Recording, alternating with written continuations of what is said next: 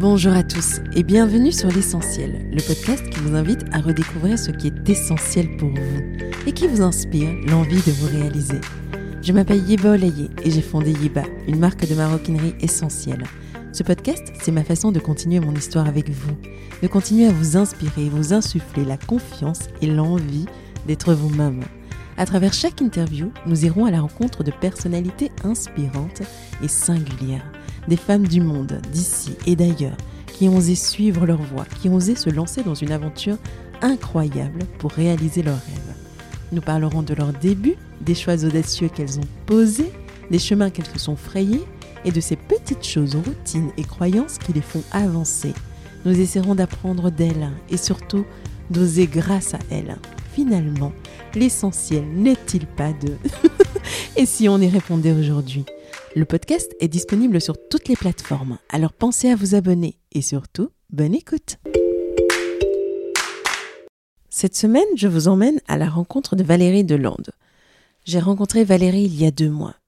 Je venais de donner un talk chez Silver Square, un exercice assez périlleux, je ne vous le cache pas, de se mettre à nu afin de partager mon expérience entrepreneuriale et l'envers du décor en toute sincérité. Parler des hauts, mais aussi des bas. À la fin du talk, j'ai fait la rencontre de Valérie. J'ai été intriguée par cette femme à l'expérience unique et impressionnante, qui me disait être à la tête de trois entreprises, une dirigeante à la croisée des chemins entre finance, communication et ressources humaines. Plus nous échangions, plus j'avais l'impression que cette femme était plus qu'une entrepreneur dans l'âme. C'était une femme qui s'intéressait aux entrepreneurs, aux personnes, à l'humain, de cette conversation, j'ai appris qu'elle aidait les entrepreneurs à grandir autour d'un concept qu'elle appelle le bonheur rentable. Le bonheur rentable. Deux mots qui sonnent comme une promesse. Mettre le bonheur et la rentabilité au centre de l'équation afin de prospérer avec ses équipes de façon holistique et vertueuse et éviter d'en arriver à des faillites inévitables et douloureuses. Voilà la mission qu'elle s'était donnée. On a aussi échangé sur le fait que chez les entrepreneurs, on retrouve un nombre plus important que partout ailleurs de personnes atypiques. Et ça tombe bien, elle sait de quoi elle parle. Je suis heureuse de vous présenter cette experte de l'activation de la croissance entrepreneuriale. Prenez de quoi noter, ce partage d'expérience vaut de l'or. Je n'en dis pas plus et laisse place à notre conversation. Bonne écoute donc Valérie, merci d'avoir accepté mon invitation et bienvenue sur l'essentiel. Merci Yeba. Dis-moi, est-ce que tu pourrais te présenter pour les personnes qui ne te connaissent pas? Donc, je suis Valérie Delande. On est actuellement chez toi, c'est tellement zen. merci, merci. C'est effectivement ce que j'ai cherché hein, en, revenant du centre de Bruxelles. J'aspirais à cette, à cette zénitude tout près de la forêt. Oui. Et euh, pour me présenter, je dirais que je suis quelqu'un qui, qui est passionné à la fois par l'humain et par la finance. Euh, euh, et, j'ai justement créé un, modèle pour, pour aider les entrepreneurs à atteindre le bonheur rentable. Oui. C'est un terme que tu as prononcé le, premier jour où on s'est rencontrés. Et justement, tu, fais partie de ces rares personnes qui ont, qui ont réussi à concilier business et bonheur et alignement. Donc, euh, je suis impatiente de démarrer cet épisode. Effectivement, euh, c'est ça qui, qui, euh, intéresse certainement tes auditeurs, euh, c'est d'accompagner un, entrepreneur pour qu'il comprenne en fait le, chemin et, quelles sont les clés pour justement préserver son capital santé. Alors c'est vraiment l'humain d'abord au centre de tout. Bien sûr, son capital santé à lui, celui de son entreprise et celui de ses collaborateurs. Hein, on, est, on, est, on est holistique. Et puis, et puis ensuite de sécuriser et de développer son capital financier puisqu'effectivement, euh, c'est bien sûr euh, euh, l'objectif de, toute entreprise de pouvoir atteindre une rentabilité. et quand je parle de bonheur rentable, bah, effectivement, je parle de bonheur de l'entrepreneur, de bonheur de ses salariés et de rentabilité pour lui-même et pour aussi, bien sûr, tous les gens qui, l'entourent. Et pour moi, ça, ça, ça, ça peut peut-être se résumer en disant que, que, que mon objectif, c'est de construire une entreprise libre, parce que la liberté, en fait, c'est le profit. Lorsqu'on est profitable, rentable, on, a accès à tout ce qu'on veut. On n'est pas en train d'essayer tout le temps de chercher de l'argent. Donc l'autofinancement, c'est la liberté. et c'est aussi vrai, bien sûr, sur le plan personnel euh, et, professionnel. Et ensuite, c'est aussi une entreprise responsable parce que lorsqu'on s'occupe justement du bien-être et de la rentabilité de ses salariés et de ses parties prenantes, bah, on, est, on est responsable. Tout à fait. Et je pense que ça, ça résonne à l'oreille de beaucoup. C'est vrai qu'on vit dans un monde où l'entrepreneuriat, enfin, le, rêve entrepreneurial a été un peu galvanisé. Et euh, on a beaucoup de de personnes qui s'improvisent euh, coach ou qui nous donnent plein de conseils. Mais c'est vrai que tout est très technique. Mais on n'en revient pas à la base que, in fine, comment on fait pour que ce soit un modèle vertueux. Et euh, est-ce que tu pourrais nous expliquer un peu ton parcours? Qu'est-ce qui t'a amené à t'intéresser à cette question-là et à, et à l'aborder de cette façon-là? Alors un parcours qui est assez long, hein. euh, comme je disais, j'ai 56 ans, j'ai commencé à travailler à 21 ans, donc, euh, donc euh, j'ai une certaine maturité, on va dire ça comme ça. on est tous, oui, on a le temps. j'ai eu la chance de démarrer de façon structurée dans un cabinet d'audit où je me suis aussi rendu compte que le cadrage, le, prendre le dossier de l'année dernière, de recommencer, c'était étouffant pour moi.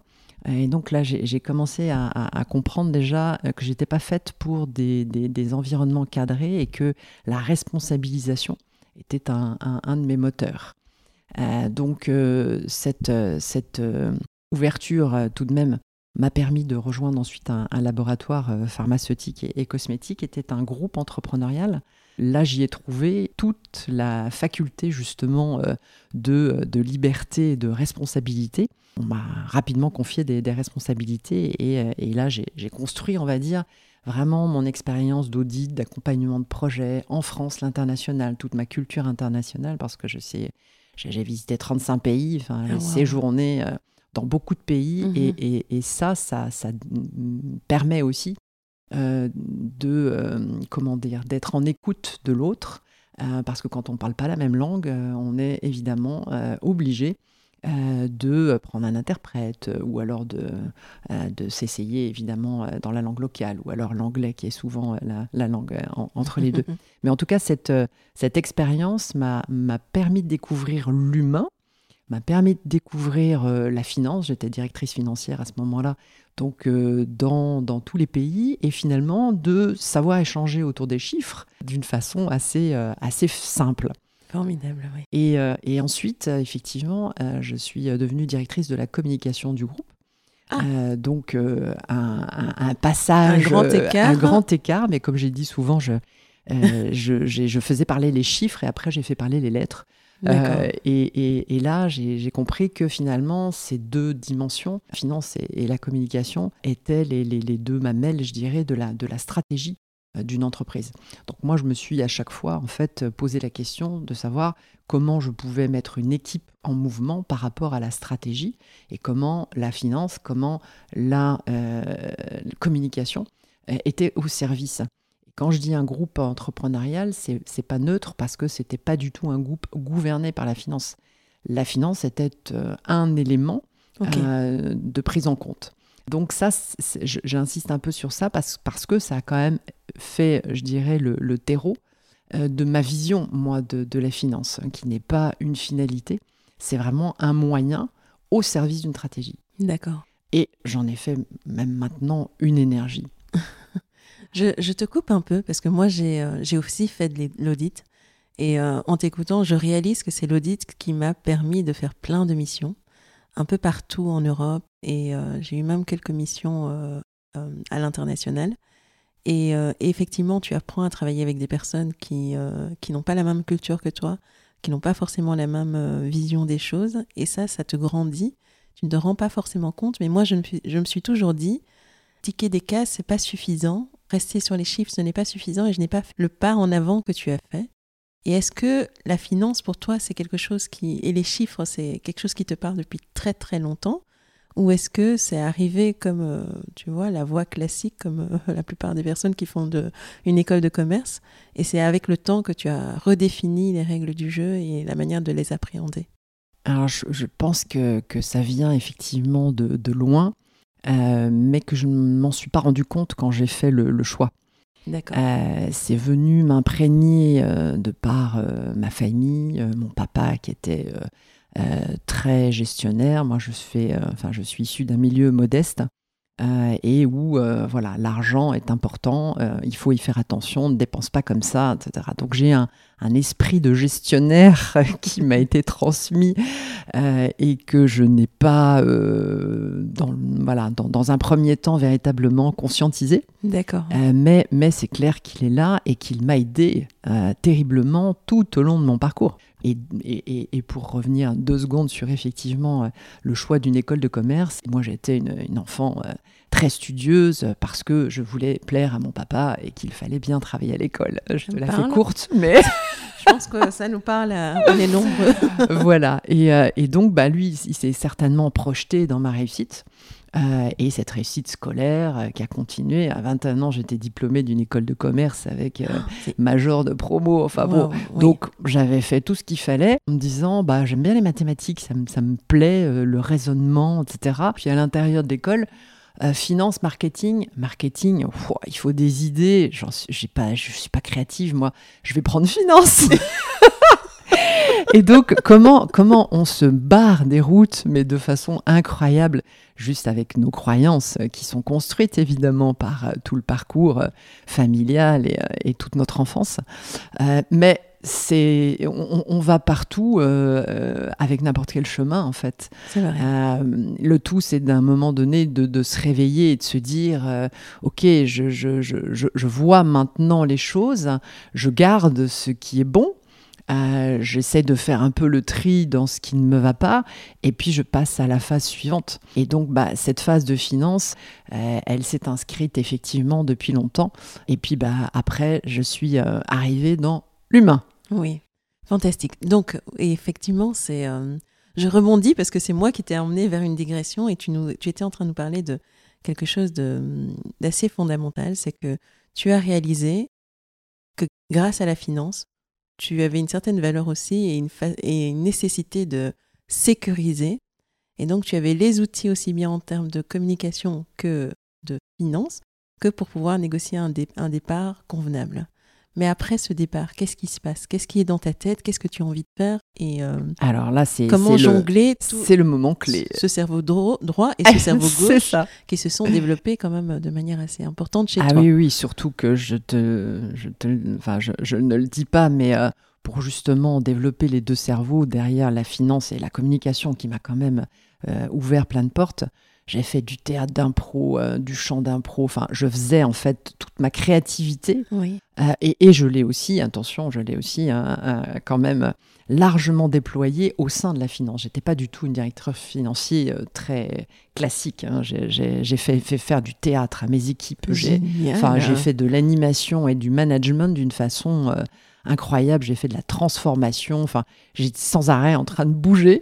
Euh, et, et, et, je crois que mes équipes euh, euh, s'en souviennent, voilà, et, ont souviennent et, ont, et, ont, adoré. Et j'ai refait la même chose en arrivant à la com, etc., etc. Donc tout ça pour dire effectivement fin de l'histoire quand même sur un plan intrapreneur. Je, je, je, pense que j'étais pas une salariée, j'étais une intrapreneur en fait. J'avais la chance d'être dans un groupe responsabilisant qui me donnait la possibilité de, de, de, faire en fait beaucoup de choses. Donc ensuite, effectivement, ah ben, comme tu dis, euh, là, euh, c'est plutôt euh, toute une maturité qui, qui était celle de, de, de, mes connaissances qui tout d'un coup s'écroule en disant, bon, ben, je, vais faire quoi maintenant? Je suis capable de quoi? Et, et, donc là, je me suis dit, bah, ce dont, encore une fois, ce que je ne veux pas, c'est redevenir directeur financier. Là, j'avais fait une croix en fait sur la finance. En devenant, ah ouais, quand je suis devenue directrice de la communication, j'ai dit waouh, ça y est, je sors de là. Enfin, je vais pouvoir m'éclater, vivre, rigoler, être dans, dans une vie que je ne connais pas. Et, donc, j'avais fait une croix dessus. Je ne voulais pas revenir. C'était un retour en arrière pour moi. et, donc, bah voilà, puis directrice de la communication, j'avais été deux ans. Donc, je, pas assez difficile de devenir directrice de la communication d'un autre groupe. Mhm. Et puis, je dois avouer que même si c'est un groupe familial, c'est un grand, quand même de, de 10 000 personnes. Donc, je me suis dit, la grande entreprise, j'ai plus envie. Donc, allons plutôt vers la petite. Euh, et puis, bah, chemin faisant, je me dis, bon, euh, j'ai 45 ans, 46, euh, je sais plus exactement à l'époque. Je, je, c'est peut-être le moment de, de, partir comme indépendante. Et puis, en fait, c'est en croisant un gestionnaire de fonds d'investissement qui, lui, me voyait, en fait, le regard de l'autre était bien plus valorisant que le mien, parce que moi, j'avais l'impression de ne rien savoir faire. Et son regard à lui était waouh, directrice de la com, directrice de la finance, laboratoire connu de la région, etc. Euh, est-ce que tu veux devenir senior advisor euh, donc, euh, donc, je suis rentrée en fait comme senior advisor d'un gestionnaire de fonds d'investissement qui était dans la PME. et bien sûr, j'ai créé ma société parce que moi, très structuré, contrairement à ce que font en général les gens, de d'abord faire des choses et puis ensuite voire peut-être de créer, de faire un portage. Moi, je vais d'emblée sur je structure, juridique, fiscal, finance, je connais. donc, j'utilise mes cartes et évidemment, je, crée ma société. Ok. Donc, là, je rentre et effectivement, et là, j'ai eu la chance de commencer à accompagner les entrepreneurs, en fait. Ok. Euh, donc, accompagner euh, des entrepreneurs qui étaient en croissance et de comprendre euh, les comportements, je dirais que peut-être dans des phases de croissance, c'était plutôt masculin, mais il y avait aussi euh, une, femme, je me souviens bien. Et qu'est-ce qui t'a sauté aux yeux, en fait? Qu'est-ce qui était le point commun ou qu'est-ce qui était l'élément déterminant auprès de chacun, en fait? Alors, ce qui m'a sauté aux yeux, c'est qu'effectivement, étant donné qu'ils étaient dans ce fonds d'investissement, ça voulait dire qu'ils venaient d'avoir de l'argent. Et donc, là, j'ai trouvé de l'excès de confiance, des comportements... Euh, je dirais souvent, alors en fonction des phases, parce que dans un portefeuille euh, de gestionnaire, évidemment, il y a ceux qui viennent d'entrer et puis il y a ceux qui sont censés bientôt sortir. Et donc censés bientôt sortir, là, on est euh, toujours dans une espèce de, d'excès de, confiance, mais euh, en masquant en fait les difficultés.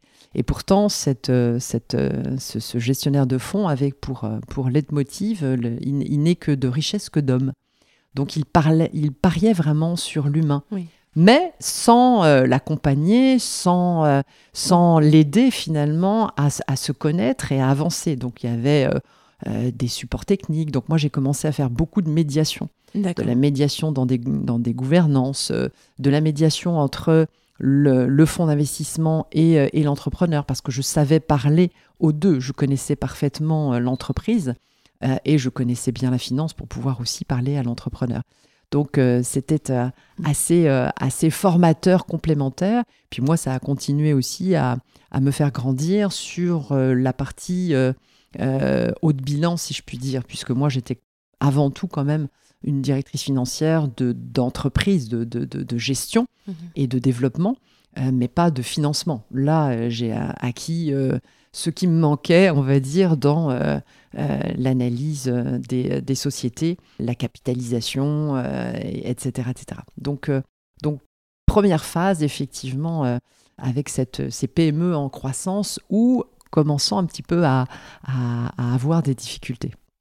Et passionnant ou tu te disais au fur et à mesure, il faut faire les choses différemment? Est-ce que, d'un point de vue personnel, bon, tu étais là pour apporter ta valeur ajoutée, mais est-ce que euh, quelque part ça, t'a animé d'une volonté de faire plus? Est-ce qu'il y a un why qui est né de cela? Et, euh, et comment est-ce que ça t'a nourri? Est-ce que ça a été un moteur d'un point de départ de ce que tu fais aujourd'hui? Alors, c'est tout ce qui s'est fait à côté qui a complété euh, ma vision, effectivement, et qui a déclenché cette envie. C'est qu'à côté de ça, un ami à moi avait fait faillite et avait ah. lancé une association qui s'appelle 60 000 rebonds pour aider les entrepreneurs euh, post-faillite à rebondir.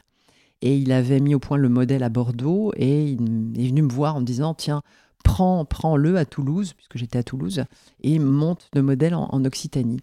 Euh, et moi, je lui dis Mais moi, je démarre mon activité, je ne vais pas pouvoir. il m'a dit Tu verras, tu, tu vas apprendre beaucoup de choses. Et le fait est que je suis devenue présidente de cette association que j'ai structurée. Là, ça, je savais faire. Tiens donc, c'est bizarre. Euh, donc, euh, on, on m'a fait confiance, on m'a responsabilisé, et donc forcément, c'est parti. Donc, j'ai euh, recruté des coachs, j'ai fait beaucoup de communication pour aller dénicher les entrepreneurs, parce que les, les, les entrepreneurs qui font faillite se cachent en général. Donc, il faut aller effectivement les mettre en confiance, les chercher. Et on a monté cette association.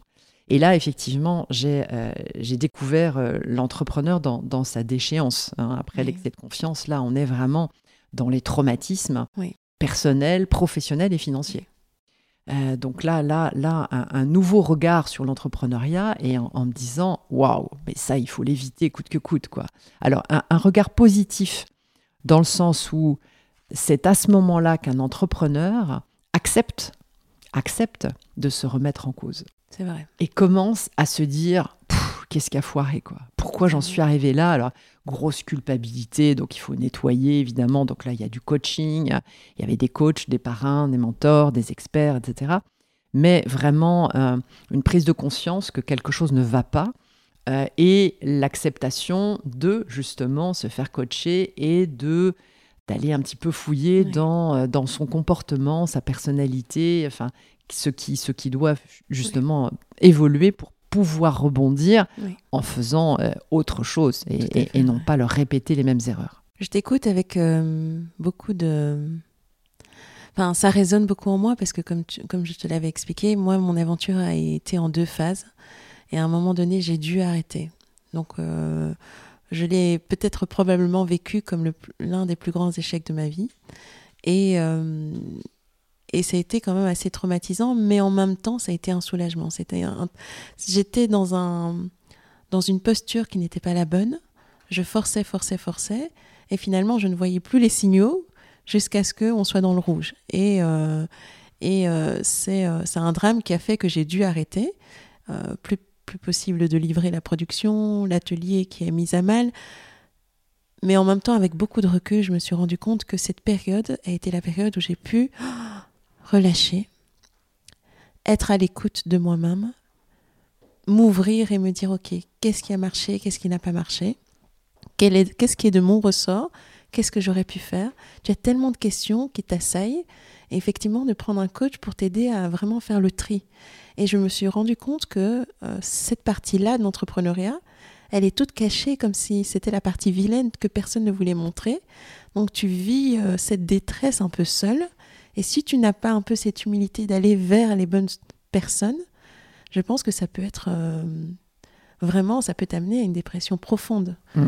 Et, euh, et, honnêtement, moi, je suis admiratrice de personnes comme toi qui, euh, qui justement mettent en place des outils pour en parler et, et déculpabiliser. Et surtout, il y a une vie après l'échec. enfin, ah bah ça, exactement. Et d'abord, on a plusieurs vies. Surtout, il faut, il faut le savoir. Euh, et puis un, échec, euh, c'est euh, ce qu'on disait dans cette association, et c'est très vrai, c'est que les succès font avancer et les échecs font grandir.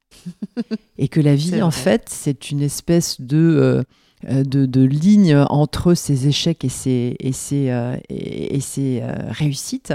Et que c'est évidemment pas linéaire, que, que, que, que, la façon de grandir, elle va dépendre de la façon dont tu vas, comme tu viens de le dire, analyser ton échec. Si tu ne tires pas de leçon de ce qui s'est passé, tu recommences et la vie, l'invisible qui est là, le système va se reproduire parce que c'est systémique. Tant que tu n'as pas compris, on te, resserre le même plat. Et mhm. donc tu vas recommencer. Alors que ce sont effectivement des périodes idéales pour pouvoir euh, s'arrêter euh, et euh, accepter cette, cette, remise en cause, cette analyse, voire même de compléter son expertise sur un plan technique. Hein. Euh, donc de, de, de, s'ouvrir à autre chose, de réfléchir. Enfin, ce sont des temps de pause qui sont, qui sont absolument euh, salutaires et merveilleux. Mais avant de le comprendre, quand on tombe, en général, on n'est on pas prêt encore à le faire. C'est brutal. C'est pour ça que je disais tout à l'heure qu'on va chercher les entrepreneurs en faillite. Parce que justement, ce sont des ressources fabuleuses euh, et la Commission européenne euh, avait justement euh, visualisé 60 000 rebonds. Moi, je suis devenue la représentante, c'est bizarre aussi là, mais la représentante de, l'association à, l'Europe. et, parce que justement, ils avaient fait une grande journée sur second chance en fait.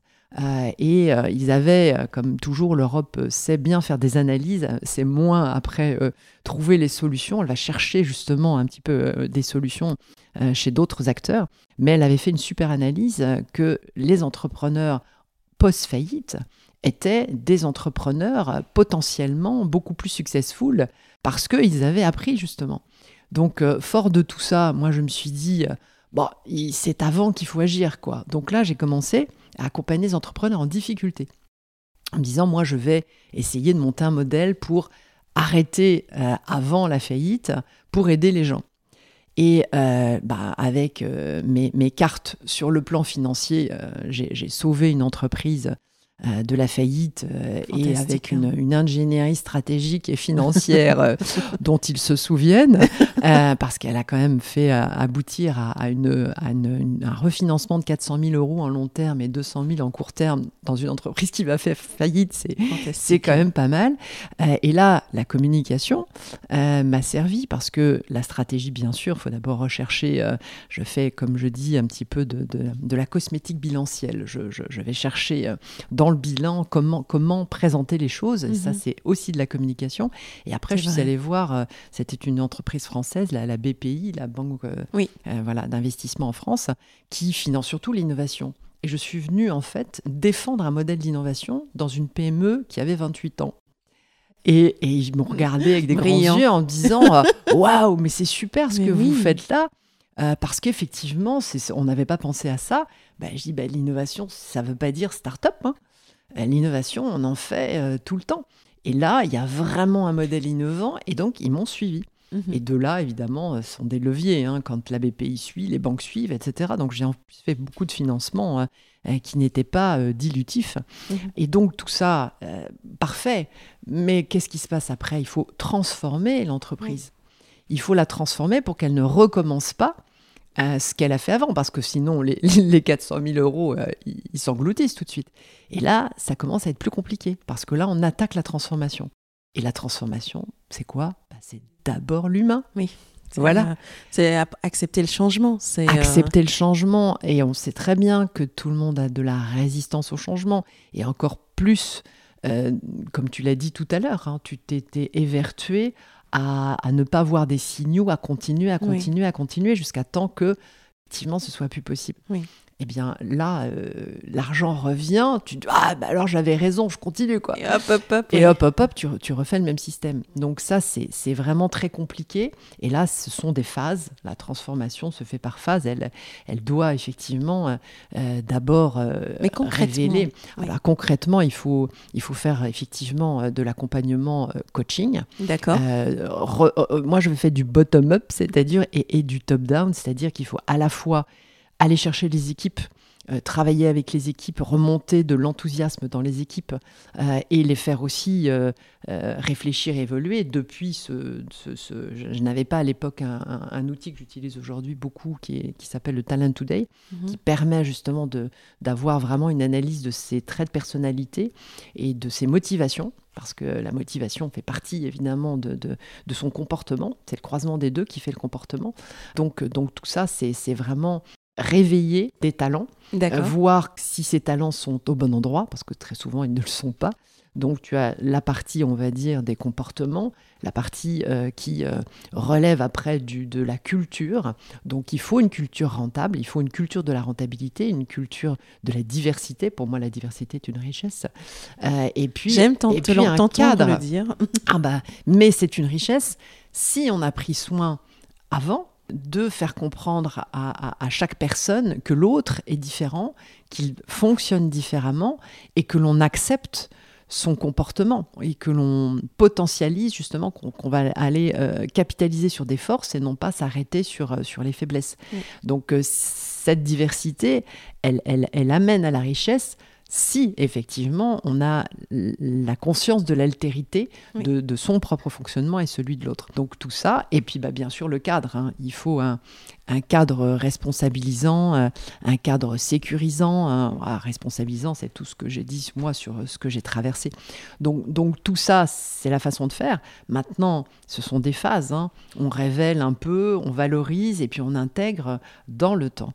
Euh, donc, donc pourquoi je raconte tout ça C'est parce que cette, cette expérience de transformation, elle est venue m'apprendre le rythme, les, trois clés hein, que je viens de citer un petit peu du modèle que j'ai mis en place, mais qu'ensuite, je me suis dit, finalement, c'est compliqué, quoi. Compliqué parce que c'est très lent. Et pourquoi on ne fait pas ça avant? Mmh. Donc avant ces phases de, de, difficulté, c'est bien avant qu'il faut s'y préparer. Donc euh, se préparer auprès d'entreprises qui sont en forme.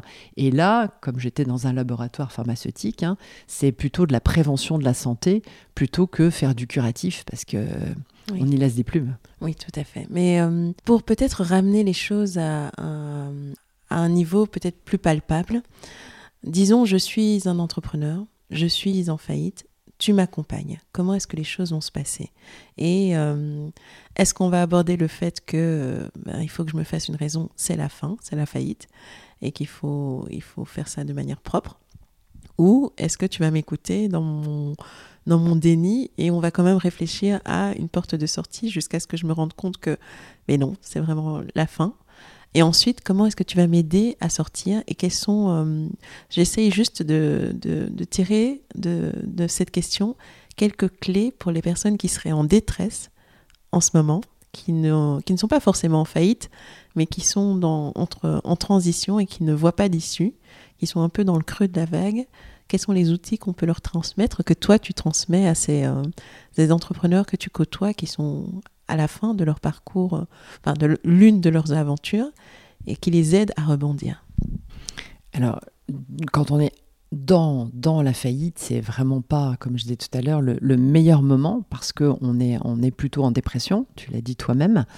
Euh, donc il faut avant tout euh, écouter écouter, euh, donc euh, j'allais pas dire euh, quand même écouter un déni, mais écouter pour, pour entrer en confiance, parce que tu ne fais rien de toute façon si tu n'es pas en, confiance avec, avec quelqu'un. Donc, donc ça déjà, ça prend un petit peu de, de temps. et ensuite, moi, la, première des choses, c'est effectivement de faire réfléchir à la, à la personne, quoi, à, son comportement, et, et peut-être derrière ça, à ses motivations, qu'est-ce qui fait que euh, elle, est, elle est bloquée là, d'essayer de comprendre d'où vient le blocage. Alors, moi, je démarre quand même par un diagnostic. Donc, le diagnostic, il va être humain, euh, financier, parce que parfois, c'est trop tard. Hein. Et si c'est trop tard, on ne va pas s'évertuer à essayer, coûte que coûte, euh, de, de, sauver. Il faut regarder la possibilité. Quand j'ai dit tout à l'heure, j'ai aidé une entreprise à rebondir, c'est parce que j'ai trouvé l'ingénierie stratégique et financière qui permettait de. Et que je me suis dit, allez, on se prend un peu de temps après pour transformer euh, le modèle, euh, euh, les personnes et, la façon de faire. Mais, il faut quand même que ce soit possible. Si c'est pas possible, donc c'est d'abord un diagnostic. Et donc ce diagnostic à, étage, on va dire, humain, financier, et puis par interview de comprendre un petit peu ce qui se passe et comment ça fonctionne. Après, si c'est possible, il euh, y, a, évidemment ce, point de, compréhension de, euh, du fonctionnement de l'entrepreneur, voire même parfois, c'était un, modèle que j'avais monté avec un associé, euh, ça, ça fait aussi partie de mon chemin, moi, parce que c'était n'était pas le bon associé, et là aussi, j'ai moi appris. Mais néanmoins, ça visait un petit peu à, mettre l'entrepreneur un petit peu en pause, pas en pause complète, mais à prendre les responsabilités avec lui, à, être en fait son binôme quelque part, à, ne pas l'évincer, parce que ça, c'était ce que voulait faire cet associé. Ça, pour moi, c'est exclu. Mais par contre, euh, venir le soulager, réfléchir avec lui, être vraiment une sorte de, de, miroir et de, de sparring partner pour pouvoir justement à la fois lui faire des retours un petit peu en, continu, euh, après avoir fait quand même ce, travail avec l'outil Talent Today, euh, mais, mais de, de pouvoir l'illustrer comme ça au, quotidien, si je puis dire, et tout en euh, travaillant aussi sur l'équipe, euh, comme je disais tout à l'heure, de ramener l'inclusion. Pour moi, la, performance vient de la personne, donc euh, de la conjugaison de cette intelligence collective qui se, qui se met en place et qui va attirer finalement l'énergie de la finance. Je, je, je, je pense vraiment que qu'il faut se faire aider. C'est déjà une, que quand on est dans son, dans son bocal à tourner, euh, bon, il y, a, peu de chances qu'on puisse en sortir. Alors, il y a des organisations aussi. Hein. Moi, j'ai mis en place le, programme Restart chez Bessie. Euh, maintenant, il y a Revival. Enfin, y, a des... Et puis, chez Bessie, euh, ils ont justement un accompagnement des entrepreneurs en difficulté. Donc, donc il y a effectivement des, des, des possibilités externes, mais il ne faut pas s'enfermer dans sa solitude il ne faut pas euh, penser qu'on ne vaut rien et qu'effectivement, il, faut, il faut avoir peut-être de l'humilité pour se dire, OK, je, n'y arrive pas et donc j'ai besoin d'aide. Mais c'est parfois pas simple à, le reconnaître et à le dire quand on est un, entrepreneur. Alors que ça fait partie euh, de, de, la vie, quoi. C'est logique. Et puis dans la vie personnelle, on, on, le vit, on le vit tout le temps. Donc pourquoi est-ce que dans la vie professionnelle, on n'aurait pas cette, euh, cette même logique? Oui, tout à fait. Merci pour ces conseils. Et donc tu te rends compte que euh, au moment où tu interviens, il est un peu tard, ou en tout cas ça prend beaucoup de temps d'amener le changement, d'amener vraiment toute l'aide que tu voudrais, ou en tout cas tous les conseils que tu voudrais insuffler. Pour commencer quels sont, quel est ton prochain step en fait? Alors mon, prochain step, c'est effectivement, euh, qui, est déjà en, cours, euh, mais c'est de, présenter euh, et, de, proposer ce modèle à des entrepreneurs qui sont en bonne santé.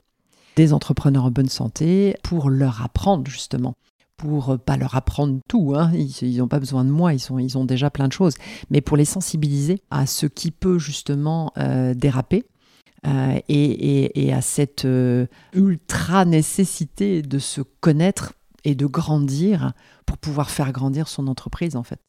Euh, donc donc c'est en amont de, des, et ce sont des phases que j'ai que j'ai connues. Tout à l'heure, je, parlais dans le fonds d'investissement d'un excès de croissance, d'un excès de confiance, pardon, quand on est en croissance. Donc donc et, les investisseurs le savent. Ils ont d'ailleurs un, peu souvent le mauvais réflexe de venir contrôler. Et du coup, quand on contrôle, euh, bah, euh, c'est euh, un petit peu antinomique à la, à la responsabilisation. ça peut arriver parfois de se dire bon bah finalement on, arrête et on prend le pouvoir en tant qu'investisseur. Donc ça c'est absolument pas du tout ce qu'on veut quand on va chercher de l'argent. Mhm. c'est bien au contraire se développer. Donc comment est-ce qu'on peut faire autrement? Bah, C'est cette confiance, c'est cette collaboration qu'il faut installer. Et pour ça, euh, bah, il faut venir euh, valoriser l'humain parce qu'en fait, on ne, comme, comme le disait le, gestionnaire dont je parlais, il n'est de richesse que d'hommes. Donc c'est la capacité de l'entreprise à faire grandir ses équipes, son entreprise, son modèle euh, et ses parties prenantes qui, qui, qui, est en fait la clé de la réussite. Donc faire grandir l'entrepreneur, c'est personnel et professionnel, c'est se connaître et c'est développer cette, intelligence ensuite qui euh, va, permettre de, passer toutes ces phases dans lesquelles, euh, à chaque fois, on, risque forcément euh, de, se déséquilibrer. Or, justement, c'est cette prévention qui est là pour éviter les déséquilibres et, aller même carrément auprès des étudiants parce que on n'apprend pas ça à, l'école. Mais alors rentrons dans le vif du sujet. Euh, comment est-ce qu'on fait pour apprendre à mieux se connaître hein? Euh, Sans nous révéler tous tes, euh, tous tes outils, tous tes secrets, mais qu'est-ce que toi tu préconises et qu'est-ce que, quel est le message que tu as envie de faire passer? Bah, je, parle beaucoup, beaucoup de, se connaître. Donc, euh, se connaître, il y a des outils. Donc, moi, j'ai effectivement un, outil euh, qui, euh, qui s'appelle le Talent Today, qui permet de comprendre quelle est sa personnalité, ses motivations et, ses comportements. mais cette un, outil de démarrage. Hein. Les, outils euh, euh, sont là simplement pour nous, nous soutenir. Ensuite, c'est vraiment de comprendre en fait la motivation et la logique de, l'entrepreneur, euh, la façon dont il s'organise, quelle est la place de la finance, quelle est la place de la diversité, de faire des animations justement, de, de, vivre en fait l'entreprise dans, dans, sa façon de potentialiser les, les talents qui sont là, comment elle les recrute, comment euh, elle les fidélise, euh, comment elle développe justement la responsabilisation, comment en même temps elle met un cadre sécurisant pour pas que ça devienne non plus n'importe quoi. Quoi Est-ce que la culture de la rentabilité Est-ce que la communication Enfin, c'est tous les compartiments de, l'entreprise qui sont passés en fait au prisme de, quelques principes que euh, moi j'ai pu euh, voir, euh, comprendre, découvrir au fur et à mesure de, ce parcours, aussi bien en tant qu'entrepreneur, parce que j'ai aussi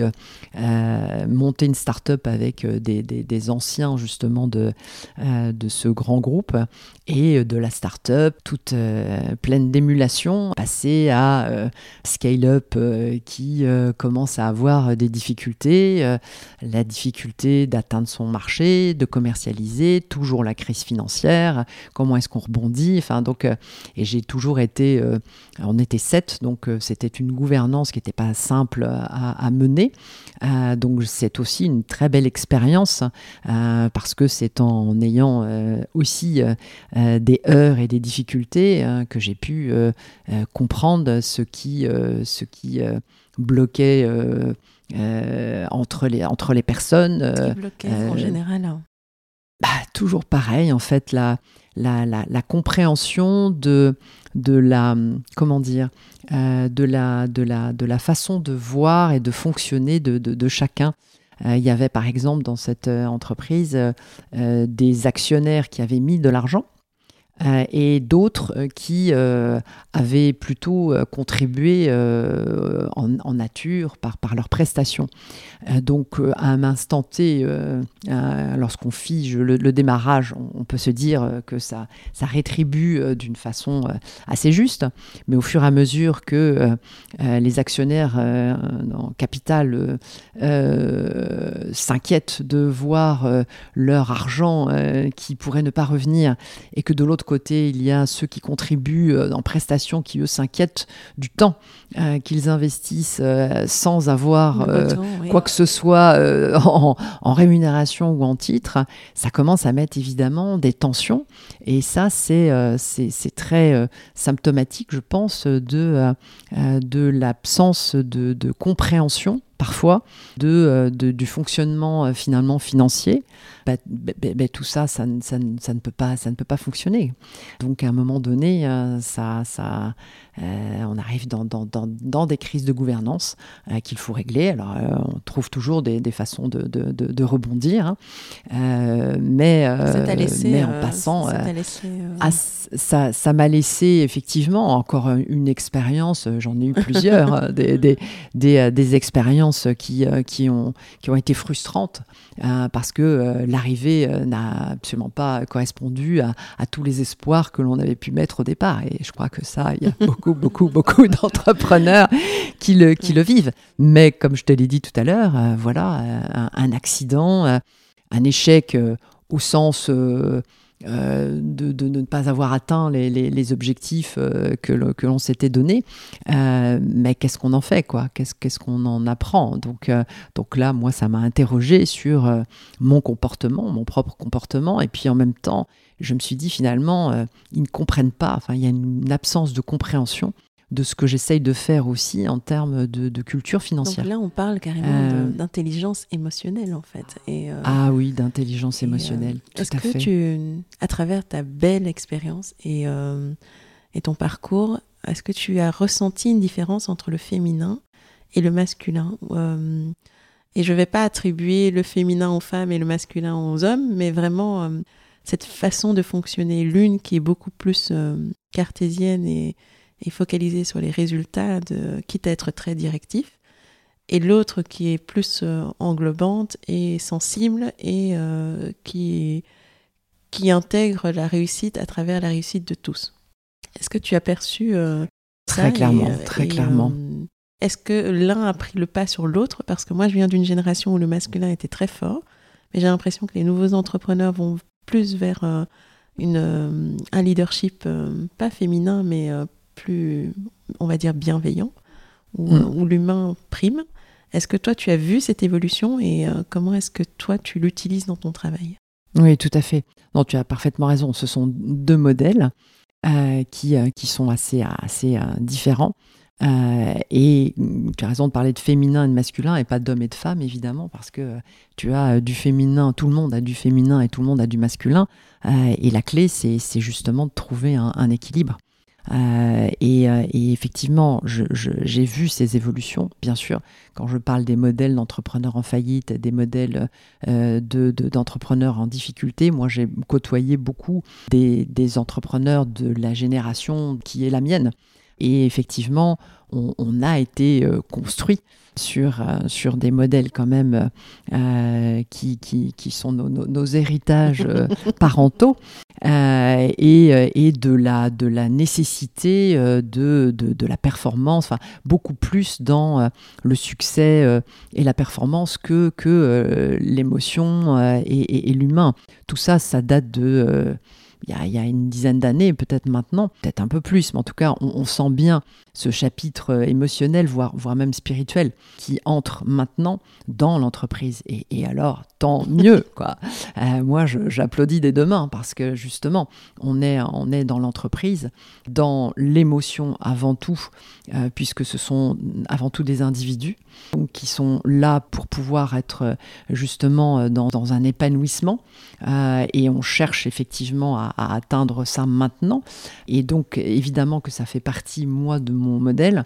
Et, l'invisible et, le visible, euh, parfois, euh, il y a quelques méthodes hein, qui, peuvent, qui peuvent faire appel justement à des, à des, à des savoirs un petit peu ancestraux. Euh, je pense à, un expert, parce que je travaille aussi, bien sûr, quand je fais du sauvetage, je ne travaille pas seul, je travaille avec, avec des, experts. Et j'ai une, une, amie experte qui, qui est dans la constellation. Donc, on, on connaît la constellation familiale en général, mais la constellation systémique. Et je connais aussi un, homme qui est très féminin aussi en, Belgique, justement, qui fait la constellation que systémique. La constellation systémique. La constellation systémique, ça, ça vient en fait révéler une situation qui, euh, en général, c'est une situation de blocage, et on va euh, au sein d'une entreprise ou, au sein, euh, tu, tu, peux le faire de façon individuelle ou tu peux le faire au sein d'une entreprise, venir en fait euh, mettre, euh, et, essayer d'identifier où sont les blocages énergétiques. Et euh, avec quelqu'un qui, qui, sait animer, bien sûr, hein, on va symboliser par exemple la finance, symboliser le projet, symboliser l'équipe recherche, je dis n'importe quoi, hein, et, les positionner en fait. chacun va se positionner en, en étant habité par euh, le système qu'il représente. Euh, et assez, euh, de façon assez magique, on va dire ça comme ça, on ressent en fait, on a une énergie, une vibration, et on ressent le besoin de bouger d'avancer vers quelque chose, de reculer, etc. Et donc quelqu'un qui est habitué va venir bien sûr interpréter tout ce qui se passe euh, et, la personne euh, euh, est, simplement, on va dire, un, représentant, un représentant qui ne réfléchit pas, qui doit laisser justement se, doit se laisser traverser, on va dire, par ce qu'il ressent. Donc il faut quand même avoir une belle ouverture au monde un peu invisible et, assez émotionnel pour le faire, mais ça vient de plus en plus dans les entreprises. Les entreprises acceptent vraiment... De, vraiment parler spiritualité, parler alignement, pas tout j'imagine, mais euh, je suis quand même étonnée que, euh, que tu, tu arrives à l'amener et à le verbaliser Ou est-ce que c'est euh, c'est par Alors, la bien sûr que, je ne vais pas. Voilà, voilà. Là, je, là, on est entre nous. Tu me demandes un petit peu et je te révèle des choses qui effectivement pour te, pour te, donner un petit peu un échantillonnage très, très large. Et, c'était surtout ta question, effectivement, de, de l'émotion et de, et de tout ce qui arrivait maintenant dans, dans, les entreprises. Mais bien sûr que euh, moi, c'est mon chapeau financier euh, qui va avant toute chose euh, être, être évidemment invité, invité exactement. Donc, euh, on fait de la communication. Quand on fait de la communication et de la finance, eh ben, on, sait effectivement s'adapter. Donc, c'est ce que je, fais. J'essaie tout à l'heure, je te racontais l'histoire du prêt. C'est un petit peu ça. C'est pouvoir s'adapter euh, à son interlocuteur, et, à ses besoins. Donc d'abord, évidemment, moi je suis en écoute des besoins et en fonction de la personne, en fonction de l'avancement et de la compréhension et peut-être des, couches qui, qui, commencent à tomber, bah, je, peux euh, apporter des méthodes qui sont euh, pas uniquement des experts. Euh, euh, voilà, de, de, toute façon, c'est ce que c'est ce qui me caractérise, je crois, c'est que justement, je fais un petit peu la fusion entre de la finance et de l'humain, entre de, du visible et de l'invisible. J'étais directrice financière et directrice de la communication. Enfin, c'est de d'être complète en fait dans, dans, les outils qui sont à disposition et de sortir les, euh, les, méthodes et les outils qui vont correspondre à la personne. Donc c'est vraiment de la personnalisation et de l'accompagnement sur un chemin d'éveil, un chemin de développement mais sans oublier, bien sûr, euh, des volets techniques, euh, des volets d'organisation. Enfin, je, ne suis pas devenue euh, ésotérique non, du tout. Pas du tout. je, j'essaye justement de, de, de, prendre le mieux des deux mondes, si je puis dire, et, de, et, de, et de pouvoir apporter des solutions, puisque c'est ça qui, que, que l'on cherche, d'apporter des solutions à, des, à des entrepreneurs qui soit sont en, train de, se développer, de grandir ou, euh, font face à des difficultés. C'est vrai. Mais euh, justement, comme on parle d'entrepreneurs, on va en revenir à toi. Parce que les personnes qui nous écoutent euh, sont en général des femmes qui, ont peur de se lancer ou qui se sont lancées, qui cherchent des, des solutions ou, ou voilà, qui cherchent aussi de l'inspiration. Donc on va en revenir à toi, Valérie. Quand on s'est rencontrés, on a abordé un sujet qui, moi, m'avait un peu touché. C'était euh, celui des atypiques. Tu me disais, euh, c'est étonnant que euh, chez les entrepreneurs, il y ait une proportion plus élevée d'atypiques que partout ailleurs. Et plus je t'écoute et plus je me dis que tu sais très bien de quoi tu parles. je suis démasquée. Euh, et, en fait, j'aimerais qu'on en parle parce que je pense que beaucoup de personnes vont se reconnaître et la société n'a pas encore donné vraiment de place ou n'a pas défini un peu euh, à quel point c'est beau d'être euh, atypique et d'avoir toutes ces cordes à son arc. Donc, est-ce que tu pourrais nous en parler et, et à travers ton, ton expérience personnelle? Mm. alors, je vais, je vais, je vais peut-être préciser une chose. Alors oui, je suis atypique. je le suis aussi. Hein, donc euh, Ça, je me doute, parce que de toute façon, euh, les synchronicités font qu'on se, se, rassemble et que très souvent, quand je, je, fais un petit peu justement le bilan de, parce que j'en ai accompagné un, certain nombre quand même, hein, des entrepreneurs, je me dis, mais je suis tombée sur oh, des tas d'atypiques, quoi, évidemment. et il y a une chose euh, qui, euh, qui est, euh, qui, qui, que, que, je veux dire, c'est que j'ai accompagné la, le rebond, en fait, la renaissance de la Fondation Dyslexie donc en, Belgique. Donc la Fondation Dyslexie, qui évidemment, euh, euh, sa mission est de, s'occuper des, dyslexiques. Donc je me suis penchée très fortement, évidemment, sur, euh, sur la dyslexie, et, et j'ai compris que le, développement du, du, potentiel justement d'un dyslexique et je pense d'un atypique dépend complètement du milieu dans lequel il est. Euh, et du regard qui euh, est apporté en fait par les, personnes qui l'entourent. Donc ça, ça peut être euh, soit un, regard qui va le stimuler, soit un, regard qui va l'inhiber. Et en même temps, j'ai aussi fait des missions auprès de la Fédération de l'insertion par l'emploi en France, auprès de populations peu ou pas qualifiées. et, pourquoi je mets les deux en parallèle? C'est parce que quand on est stimulé j'ai pas j'ai pas une statistique exacte, mais je pense qu'on en retrouve mais un nombre très important chez les entrepreneurs. J'ai une statistique par contre qui a été faite aux États-Unis sur les dyslexiques. Il y a 35% d'entrepreneurs dyslexiques. 35 35%, alors que le taux de prévalence est entre 8 et 10% en général de la dyslexie dans la mhm. population. 35%. Et à mon avis, on est en train d'exploser le chiffre parce que bah, c'est tout à fait logique, quoi, parce qu'un dyslexique et un atypique, euh, il, y a de l'hypersensibilité. Il y a de la créativité, il y a le fait de penser différemment, il y a, il y a toutes les qualités en fait de l'entrepreneuriat. Mais si on est stimulé, si on est effectivement dans des environnements qui t'ont accompagné dès ton plus jeune âge et par la suite, qui vont évidemment t'amener vers un chemin de libération.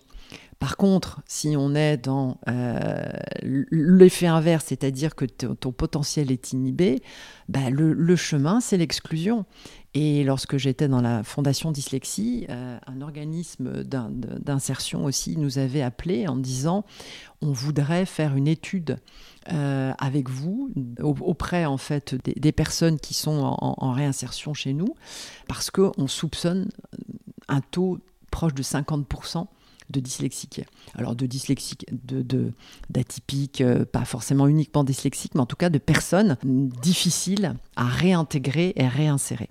Donc tout ça pour dire qu'effectivement, je pense que là aussi, euh, la, dualité est indispensable et qu'il faut euh, absolument accueillir euh, les personnes qui sont qui n'ont pas eu la chance d'être stimulées. Et, et, à ce moment-là, moi, j'ai fait le parallèle avec les entrepreneurs post-faillite, parce qu'en fait, ce sont des blessures. Ce sont des blessures, qu'elles soient innées ou acquises, ce sont des blessures qui, qui, qui, qui, arrêtent en fait. Et si on n'a pas quelqu'un pour venir euh, euh, les valoriser, et euh, je parle souvent du, du, kintsugi, qui est un art japonais que, tu, que tu dois connaître, qui, où, voilà, on, répare une céramique avec des feuilles d'or pour rendre la personne, en fait, puisque là c'est une céramique, mais moi je parle de la personne unique. Et c'est grâce à nos blessures que l'on devient justement un être unique. Euh, et qu'il faut en être fier et qu'il faut accepter ces zones d'ombre, les travailler, comprendre ce qui nous arrive, comprendre pourquoi ça nous arrive, mais les accepter pour pouvoir ensuite vraiment travailler nos zones de lumière. Euh, moi, j'ai refusé pendant quelque temps, je disais tout à l'heure, de travailler euh, la finance parce que pour moi, c'était masculin. J'avais envie d'aller vers du féminin. La communication, pour moi, c'était du féminin. On m'en avait privé quelque part. Je ne voulais pas revenir vers ce, masculin. Et, in fine, j'ai compris que c'était une bonne erreur de, me priver effectivement de cette compétence et que la clé, elle était dans l'association des deux mais effectivement en ayant euh, euh, d'abord fait un travail sur, euh, sur euh, les croyances, sur euh, qu'est-ce qui bloque, etc., etc. Donc la diversité, c'est ça. C'est amener de l'émotionnel, c'est amener justement des gens atypiques qui ont beaucoup plus de sensibilité, de l'écoute de l'autre et qui ont en même temps cette dose de créativité, cette capacité de synthèse. Enfin, donc il y a beaucoup de choses qui sont faites aujourd'hui. Hein. Il, y a une, association aux États-Unis qui, qui qui est très active. Il y en a une autre, enfin bon, bref, il y en a plusieurs qui euh, sont très actifs sur la dyslexie et puis sur, euh, sur euh, tous les atypiques. Pour, pour justement, il y a même EY qui a fait une, superbe étude sur les soft skills et sur les talents de demain dont l'entreprise aura besoin. Et donc, moi, je suis à fond sur, ah bah, qui sont justement les soft skills de la dyslexie. Ok donc la dyslexie et puis euh, dyscalculie, enfin tous les, tous les troubles 10, euh, parce que justement, avec tout ce que je viens déjà de, citer un petit peu, mais cette, cette capacité, parce que quand, quand, on, quand on sait aussi quelles sont ses limites, on est capable de déléguer. Un entrepreneur, très souvent, il a ce blocage-là. Il va pas, il va pas faire confiance. Il va pas, enfin, il a un petit peu de mal à, à mettre une délégation en place et, à faire confiance. Alors qu'effectivement, quelqu'un qui connaît son potentiel, donc dyslexique, mais ou alors quelqu'un qui a vraiment travaillé, qui sait où il est bon, bah, où il n'est pas bon, il va prendre la bonne personne pour le faire. Et voilà, et c'est tout simple. Et le cadre sécurisant, responsabilisant, et puis une bonne communication, une collaboration, une communication qui permet de, de vider euh, les, les, les, difficultés. Bah, moi, je, dans atypique, je n'avais pas euh, juste intégré la partie euh, dyslexie, dyscalculie, etc. C'était vraiment parce que moi, j'ai longtemps essayé de comprendre euh, où était, dans quelle case je, devais me mettre en fait. À la fois aussi bien créative que rationnelle, aussi bien conceptuelle que, je sais, oui, une certaine forme de dualité. Est-ce que toi, tu vis aussi cette dualité? Et comment est-ce que tu la déploies plutôt que de la cacher? Les zèbres. ces zèbres. Euh, alors, C'est-à-dire la, bah, la typique, on peut parler de haut potentiel, on peut parler de zèbre. Enfin bon, ça, c'est- c'est c'est tout ce qui. euh, euh, Il y a beaucoup de vocabulaire D'accord, autour je de ça. pas Ah, c'est c'est un. Moi, j'aime bien ce, ce- celui-ci. Je trouve qu'il est qu'il est plus poétique. Oui, c'est vrai. Voilà. Donc donc ben ça, ça- ça prend du temps effectivement. D'abord, moi, je m'en suis pas rendu compte avant de croiser un coach euh, qui a commencé à, à, à m- à- à se marrer même et puis euh, à me parler effectivement de haut potentiel et de me donner des descriptions. Puis je me dis mais moi je suis un peu comme ça. Et donc elle me dit bah évidemment tu es comme ça. Et, c'est comme ça que tu es arrivé jusque là quoi. Parce que on est on est assez boulimique. On veut on veut faire plein de choses en même temps. Et puis euh, et puis et puis on peut un peu se prendre les pieds dans le tapis. Après euh, en termes de euh, de, de, de projet en termes de- d'équilibre familial de santé etc donc finalement ça s'apprend aussi je pense de pouvoir euh, utiliser euh, à bon escient et parfois se mettre en, pause quoi. Euh, et, et, et, d'accepter je disais tout, tout, tout à l'heure pendant longtemps j'ai cru que j'étais pas créative Toi bah oui pendant longtemps. Et, et c'est parce que j'étais en, croyances, en- hein. ah bah, les croyances voilà. Oh pas capable de voilà. Et, et, et, et donc bah, bah, quand j'ai fait euh, quand j'étais directeur financier et qu'effectivement j'ai fait faire des, des, des- des scènes de théâtre euh, pour pour caricaturer en fait après un audit et j'ai fait intervenir des, comédiens euh, pour euh, donner des moments en fait de théâtre et faire comprendre aux gens euh, et donc, euh, tout le monde, c'était quand même une grosse réorganisation que j'avais lancée, mais tout le monde euh, a, pris ça avec, avec, avec bonheur presque, en tout cas avec sourire, parce que parce qu'en voyant, évidemment, ça, ça- leur faisait un miroir et ça leur faisait tout à fait comprendre qu'il fallait, qu'il fallait qu'on change. Donc, ça a facilité la mise en place d'organisation, etc.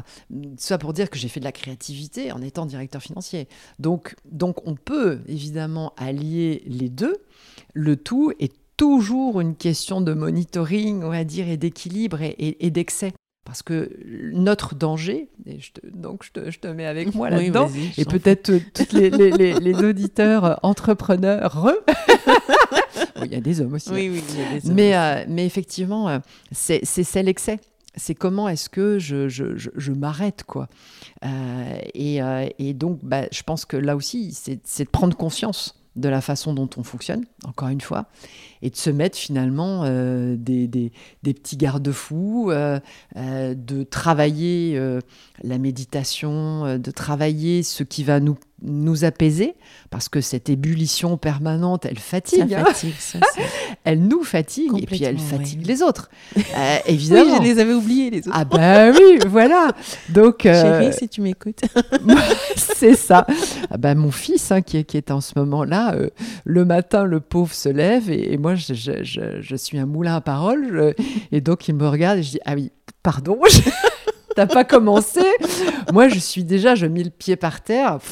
Oui. je suis partie euh, dans, dans- dans tout ce que je veux faire. dans- Donc effectivement, c'est d'apprendre à ralentir en fait, d'apprendre à se poser, se mettre en place. Moi, je fais tous les matins, je fais du qigong et du tai chi que j'ai pris. euh, euh, j'ai pris cette habitude. À un moment donné, moi aussi, j'ai eu très, euh, j'ai décroché. J'étais très en, en- pas en burn-out, euh, mais en grosse euh, fatigue. Je ne voyais plus comment faire avancer justement mon projet. J'avais levé, alors communiqué, levé, euh, pas des fonds, mais, mais des gens, des ressources humaines autour de moi parce que euh, ce que je voulais faire était passionnant, etc. Mais au bout d'un moment, on tournait un peu, j'étais trop conceptuel et pas assez factuel. Mhm. Et, et du coup, je me décourageais. Les gens commençaient à partir. Et là, je sentais que ça, ça n'allait plus. Puis sur le plan personnel, j'avais d'autres difficultés en même temps. Enfin, c'est ça en fait. hein, c'est quand la barque se, se- se charge un peu trop. Euh, et euh, et j'ai eu euh, l'opportunité de, de partir en Guadeloupe pendant trois mois. Wow. Euh, parce que mon compagnon voilà, a eu une, une possibilité de, de- de faire un remplacement. Et je me suis dit, j'arrête en fait. J'arrête tout. Alors je me suis dit ça juste avant de partir. Je me quand même, je vais, je vais quand même pas m'arrêter complètement. Et puis quelqu'un, justement, un, ancien coach à qui je parlais, m'a dit non, non, non, non, tu vas t'arrêter complètement. Parce que euh, là, tu as été en apnée euh, depuis euh, ben, des années, en fait. Et tu as besoin de te reposer. Donc, il faut en être conscient et souvent on n'en est pas conscient, c'est, une personne justement euh, qui, qui, va venir te, te, te, donner cette, euh, ce, miroir. Euh, et, et, donc bah, je me suis arrêtée et tous les matins, euh, je faisais de la méditation, je faisais encore plus que ça parce que je, descendais en fait dans une année de ma vie tous les matins en la revisitant, en faisant remonter euh, les émotions et je me suis nettoyée là euh, d'une façon très importante. Euh, j'étais dans un cadre, évidemment, bon, j'étais dans un cadre très énergétique aussi. Hein. La mhm. mer, le volcan, la forêt, euh, ça aide. L'après-midi, j'allais faire, enfin, après, j'allais faire une balade à pied au bord de la mer, j'allais nager dans l'eau. Hein. donc, euh, là, pareil, les éléments. Mhm. je faisais du tai chi, du qigong. Enfin, voilà, j'ai pris soin de moi. Et puis, bien sûr, je regardais ce qui se passait quand même sur Internet, mais, mais en mode veille, quoi. En mode veille et éveil. Et bien, quand je suis revenue, euh, comme par magie, on m'a appelé. Et puis, euh, c'est là où euh, j'ai rebondi sur une mission justement de, de, de, de, restructuration, enfin, de structuration plutôt, du modèle justement, enfin, de, près des entrepreneurs en faillite, que j'ai eu l'opportunité d'aller vers cette entreprise en, en difficulté. Enfin, tout, tout, tout s'est mis en place parce que l'énergie, en fait, de, l'abondance est revenue parce parce que je l'ai accueilli. Donc s'arrêter, savoir s'arrêter, savoir prendre des pauses, c'est fondamental quand on est en, quand on est zèbre, euh, parce, parce que ben, on, on, refuse euh, de voir ses limites, on, pousse, on pousse, on pousse, euh, et donc il faut, il faut se préserver à un moment donné. Moi, il n'y a pas longtemps, je, sentais que je perdais le sommeil. J'étais, enfin, il y, a, il y a plus d'un an maintenant, mais perte de, de sommeil, j'ai perdu du poids, enfin, j'étais j'étais pas dans, dans, un, dans un environnement qui me convenait. Et j'ai décidé de, de, de, changer, en fait. Hein. J'ai changé pas mal de choses dans ma vie et je suis venue m'installer, tu disais tout à l'heure, voilà, dans une maison zen. Zen, euh, parce, que, parce que j'ai besoin, euh, besoin de, cette, euh, de ça. et il y a une chose que je, que, que je, que je n'ai pas dit tout à l'heure, mais c'est le nom de, de, mon modèle, en fait. Oui, oui. ça s'appelle Adenel. Adenel. Voilà, Adenel. D'où est-ce que ça vient Alors, et qu'est-ce que, enfin, qu'est-ce que ça Qu'est-ce que ça veut dire? euh, Alors, l'Enel, c'est de l'énergie. L'Enel, c'est un, un monsieur, euh, Enel au départ. Mais c'est l'énergie où ce sont en fait les vibrations qui sont émises par des formes. D'accord. L'Enel. Euh, et elles sont émises pour pouvoir être reliées à d'autres champs. Euh, vibratoire. Et les exemples connus que, tu, que, tout le monde connaît, c'est le triangle des Bermudes, euh, où il y a une énergie, effectivement, qui se dégage, les statues de l'île de Pâques, euh, des choses comme ça. Donc, ah, moi, je pensais que c'était des légendes. Ah non, non, il y a une vraie énergie. C'est vrai. Ah oui, oui. Et le pouvoir des formes, en tout cas, c'est pas moi qui le dis, hein, c'est la littérature et les scientifiques qui se sont posés sur, dessus. Bah, je pense qu'aujourd'hui, tout ce qui relève du magnétisme, du quantique, enfin, est en train quand même euh, énormément d'évoluer. De, de, on n'arrive plus à mettre le couvercle dessus, on est obligé de regarder ce que. Oui, e, Exactement. Donc, donc cette, cette, cette, ce magnétisme, pour moi, j'y crois beaucoup. Et je pense qu'on on revient finalement à un mode de pensée ancestral. Parce que les Mayas, les Égyptiens, euh, euh, toutes ces populations, et, les Indiens, elles étaient beaucoup justement dans, dans, dans, dans cette, dans cette énergie et ce magnétisme. Tu et les Africains Et les Africains, bien sûr. les Chinois l'asiatique, euh, qui, qui, qui, eux, euh, ont gardé cette culture. Nous, euh, on, est parti très loin de ça, on est en train d'essayer de la réintégrer, nous, les Occidentaux. Hein. donc, donc dans, cette sagesse ancestrale, justement, les lignes, les volumes, l'orientation, la, disposition de, de, la forme, en fait, tout ça, c'était calculé pour générer l'équilibre idéal. D'accord. Et donc les bâtisseurs de cathédrales, les, les, les, les bâtisseurs de pyramides euh, ont, tous euh, travaillé sur, euh, sur justement ces, ces, tracés régulateurs ou qu'on appelle aussi des tracés harmoniques. D'accord. Pour quoi? Pour que il y ait une liaison entre la forme, l'homme et l'environnement. Ok. C'est presque ça, feng shui, mais à une grande échelle. Voilà, à, à une grande échelle. Oui. Donc, l'Enel, c'est ça. Et donc, évidemment, Adenel, c'est ad, ajouter. L'Enel, l'énergie. dans un, dans un champ, voilà, pour le modifier, le faire monter en énergie et, euh, et, en, et en magnétisme. Et évidemment, appliqué à l'entreprise, l'idée, euh, c'est que la forme, c'est le système, c'est l'entreprise elle-même. Et c'est de la relier à l'homme, c'est-à-dire l'entrepreneur et bien sûr les gens qui la composent et euh, toutes les parties prenantes, son environnement, euh, pour pouvoir justement accéder à l'énergie de l'abondance. Donc, ad, Enel. Et la petite cerise sur le gâteau, c'est que c'est mal. l'anagramme de Delande, mon nom. Oh non C'est vrai N'oublions pas que j'ai fait de la communication. Oh non, c'est magique. La boucle est bouclée. Écoute, c'est est- magique. Quand j'ai quand j'ai trouvé ce nom, et ça c'était juste au début, euh, en- en- je, je- je me suis penchée comme vrai, certainement beaucoup sur le nom. Et j'ai trouvé le nom avant d'en faire quelque chose, en fait. J'avais j'ai eu de l'intuition, je Oui. pense que, que, que cette, euh, voilà, ce nom me correspondait en tout cas. Et effectivement, je, je crois que, ne pas me tromper, euh, sur ton modèle à toi, je crois que ton nom, c'est ta marque. Oui, mais bon, moi, c'est euh, c'est euh, c'est plus évident, tu vois, alors que toi, c'est... Oui, enfin, je t'ai Le- entendu donner quelques explications sur le mot Yeba aussi. Oui, mais, euh, mais moi, c'est un héritage. Yiba veut dire celle qui est née pour accomplir son destin. Mhm. Et c'est le nom d'une d'une jeune reine. Et euh, bon, je vais pas refaire toute l'histoire, mais euh, qui, euh, qui, au final, a transmis à toute, toute cette lignée l'espoir de pouvoir se réaliser, de pouvoir donner un sens à sa vie qui est celui que l'on porte dans son cœur, en fait. Et en général, on, on voit la destinée comme quelque chose qui était prédéfini. Mais dans ce conte-là, la destinée, c'est l'image qui vit en toi et que tu essayes de, à laquelle tu essayes d'accéder. Après, qui a mis cette image, c'est encore philosophique, mais c'est de pouvoir se dire que on a, on a les clés en main pour se réaliser. Exactement, ta mission de vie. C'est, euh, moi, j'aimerais inspirer les autres. à Ah, je, crois être- que tu les inspires, Yeba. J'espère. Euh, Ah, ça, je peux te le dire. Tu es une femme très inspirante. Moi, je t'ai écoutée. Aujourd'hui, tu es venue m'interviewer, mais comme tu l'as dit, euh, on s'est connus. euh, moi, je t'ai écoutée. Et, euh, et tu, tu, tu dégages ce magnétisme. Tu, tu, as, tu portes ta mission. Donc, Merci. tu es très inspirante. Merci beaucoup. Et je pense qu'on l'entend.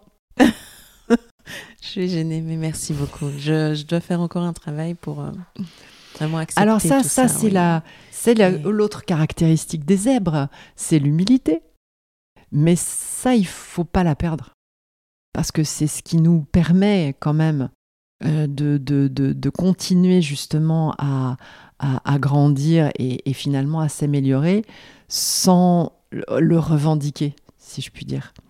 Et, euh, et ça, c'est une inspiration forte euh, pour les gens qui t'entourent et évidemment en tant qu'entrepreneur quand tu as ton entreprise et aussi demain en tant que source d'inspiration pour, euh, pour euh, justement les, les, les entrepreneurs ou les futurs entrepreneurs. Ben, euh, merci beaucoup, merci. Je suis très touchée, tu vois, là, je- j'en perds mes mots, j'en perds le, le, le fil conducteur, mais euh, moi, ça m'amène à une question importante. Après tout ce que tu as traversé, quand je vois ce que tu es capable de jongler du féminin au masculin avec beaucoup d'aisance, que tu allies énergie et rationalité, toi, aujourd'hui, c'est euh, quoi la définition du succès, de la réussite? Voilà. Alors, euh, ben, je, dirais d'être- soi-même déjà et d'être euh, ambitieux et, optimiste. Ça, ça fait partie pour moi des, des critères.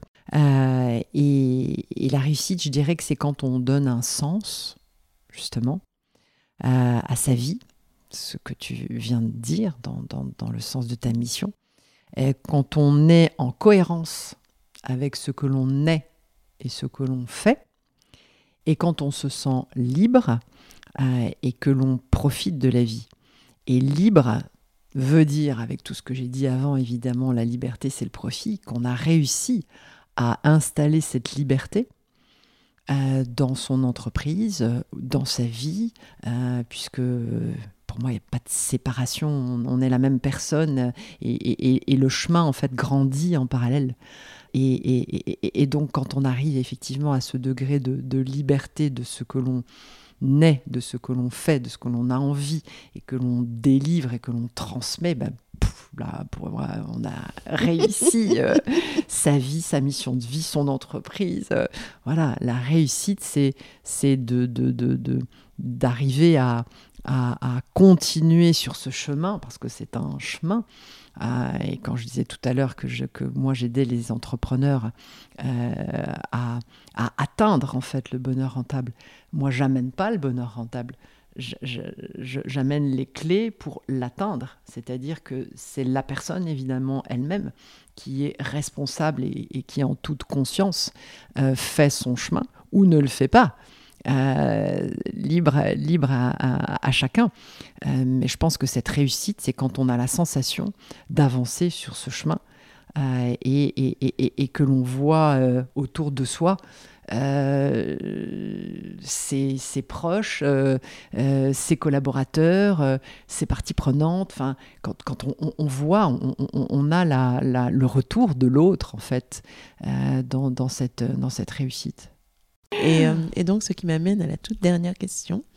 Pour toi, Valérie, dans la vie, l'essentiel, c'est de? Bah, C'est d'être vivant et conscient. Est-ce que tu peux développer? Je sais qu'on n'a plus le temps, mais... Bah, vivant, vivant c'est tout ce que je pense avoir un peu décrit. Euh, c'est euh, accepter les creux et, les pics de sa vie, parce qu'on on ne peut apprécier les, les, pics que quand on a connu des creux. Et c'est ça, être vivant. Euh, c'est accepter euh, et être vivant, euh, c'est bouger, c'est remettre en cause, c'est être effectivement dans, la vie, accepter la vie et, être dedans. Et puis conscient, bah, c'est aussi ce qu'on a dit sur être conscient de qui l'on est euh, de ce que l'on fait, de ce que l'on veut faire, euh, conscient des autres. Lorsqu'on commence à, être conscient et, s'aimer, euh, finalement, c'est là qu'on commence à, pouvoir justement aider l'autre et, ne plus essayer de le contrôler, mais par contre, effectivement, de, de briller finalement et d'apporter un peu de lumière. Magnifique. Merci beaucoup. Et puis, ça me, tout à l'heure, tu avais dit une phrase qui est, qui est restée, euh, je pense que je vais la garder à vie dans mon cœur, c'est euh, la vie, enfin tu peux me la corriger, hein, mais de ce que j'ai retenu, c'est que le but de la vie, c'est d'accéder à la conscience de soi. exactement, à la euh, conscience de soi.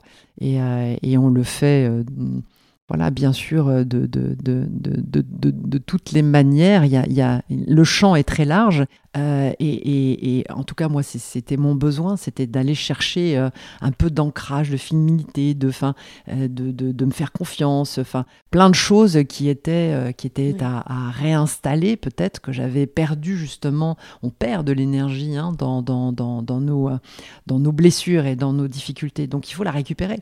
Donc, on, on, va effectivement des énergéticiens, des, enfin, j'ai vraiment expérimenté beaucoup euh, pour aller de plus en plus en fait en éveil, puisque pour moi la conscience, c'est, ça passe par l'éveil. Euh, et euh, ce sont des phases évolutives et chaque phase a un sens, chaque histoire a un sens et, c'est au fur et à mesure que l'on commence à réunir le puzzle en fait et de se dire waouh, mais finalement ouais, j'ai compris ça maintenant, je, vais pouvoir agir différemment, je vais pouvoir être différente et, on ne se compare qu'à soi-même en fait, surtout. C'est ça qui est important. Et plus on est conscient, plus euh, on a envie bah, que cette image finalement de, de soi s'améliore de jour en jour pour pouvoir euh, transmettre. Magnifique. Tu nous parles de confiance en soi, un chemin euh, qui est long, ah mais euh, qui passe par euh, tout ce que tu viens de nous mm. offrir en fait. Et euh, voilà, merci beaucoup, c'était un plaisir. Mais c'était un grand plaisir aussi. Merci à toi Yeba pour cette opportunité. Merci pour Et bravo pour, pour, pour, ces, pour ces podcasts inspirants. Merci beaucoup. à bientôt. À bientôt. Au revoir. Au revoir.